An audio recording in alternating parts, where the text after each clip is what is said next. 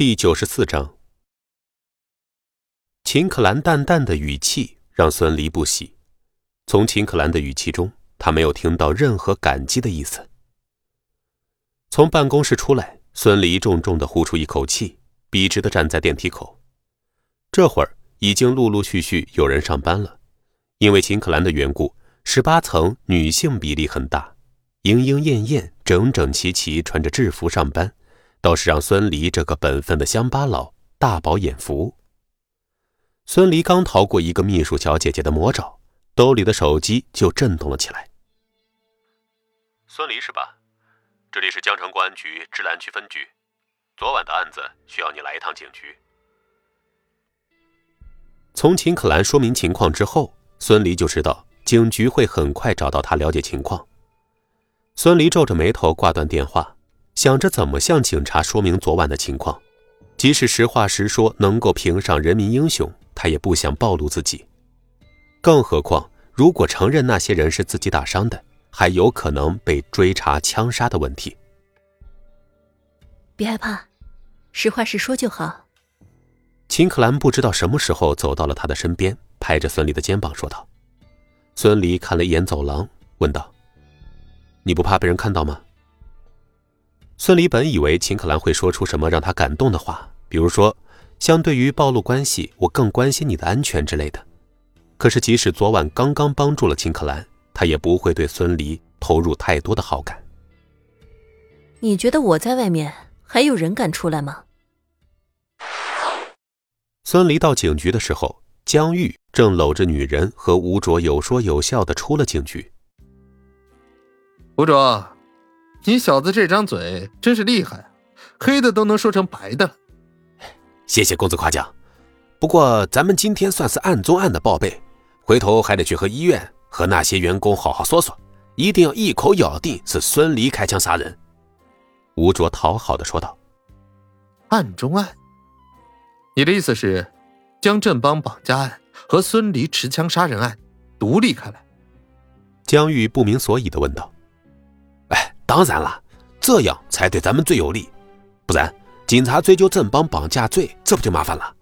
把两个案子分开审，就能够孤立定案了。你小子真是个人才，这事儿要是弄成了，想要啥我都给你弄来。江玉哈哈大笑道。吴卓嘿嘿直笑，眼睛偷偷瞄了一眼江玉怀里的可儿。可儿这女人穿着连衣裙。身前早就被江玉抓开了风景，看得吴卓浑身发热。谢谢公子，公子满意就好。吴卓心中暗道：他别的奖励不要，就想试试这个高级女人的味道。有钱人的女人玩起来可能会不一样。可儿的眼睛撒了一眼吴卓，见他眯眯的看向自己，冲他抛了个媚眼，心道：这小律师胆子还真肥。当着江玉的面就敢对自己打心思，不过这样倒是很刺激。吴卓浑身一颤，暗道这小娘皮可真放荡啊。江玉呢，此时心情大好，没注意到自己的女人和手下眉飞色舞，哈哈大笑，抬脚出了警局大门，一眼就看到了穿着褪色涤纶服朝警局走来的孙离。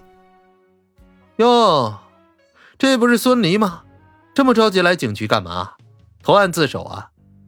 江玉的话将盯着可儿身体的吴卓拉了回来，看了一眼孙离，说道：“公子，这就是那个乡巴佬啊！”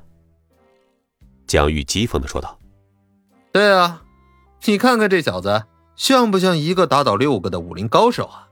哎，像，高手都低调，嘿，别说一个打六个，就是杀个人。”对他来说都是易如反掌的呀。那这么说，那个员工真的是他杀的了？本来我还不确定，但是看了他这么高大，更加确定了，那就是他杀了我们正邦的员工。江玉和吴卓挡在孙离身前，一唱一和的模样，让孙离从心底里厌恶，沉声说道：“让我过去。”过去？你过。这么大的地方，你走啊？谁拦着你了？江玉伸开双臂，哈哈笑道：“你挡在门口，我怎么进去啊？孙离恨不得直接将江玉这张脸给打烂。进不去就别进了呗。江玉哈哈大笑，而后冷声说道：“孙离啊，没想到吧？镇邦保安是我们江城实业的，打死了我们的人，你死定了。”江玉的话让孙离皱起了眉头。他本以为镇邦保安的事会由魏有龙出面，怎么也没有想到江玉竟然掺和进来了。而今天会是他和魏有龙的第一次见面，没想到。竟然半路杀出来个臭虫。魏有龙呢？孙离问道。哟，没想到你小子还知道魏有龙呢。怎么，秦可兰把镇邦的底细都告诉你了？是不是很崇拜魏有龙啊？放心，他原来也是个死保安，后来投靠了我们江城实业，才有了今天的地位。江玉说着，手指抵住了孙离的额头。小子，只要你离开秦可兰，老子就让你成为我家的看门狗，以后想吃肉就吃肉，想吃馒头就吃馒头，怎么样？孙离身体笔直，一动不动。把你的臭臭拿开，你的狗嘴真的很臭。妈的，你这个狗东西，信不信老子做了你？江玉气急败坏的瞪着孙俪。可儿这时在一旁吹风道。哼一个吃软饭的乡巴佬还那么硬气啊！我要是你，早就羞死了。哎，孙离是吧？我是正邦保安公司的律师，我已经提出将你杀人案独立立案了，下半辈子你就等着在牢里度过吧。牢里？哼，在牢里老子也不让你安生。孙离，还是那句话，识相点儿。只要你给老子磕头认错，答应立刻离开秦可兰，我就放你一马，怎么样？孙离实在是忍不了了，骂道：“你二傻逼吧？你他妈的是不是有病啊？”本集播讲完毕，感谢您的收听。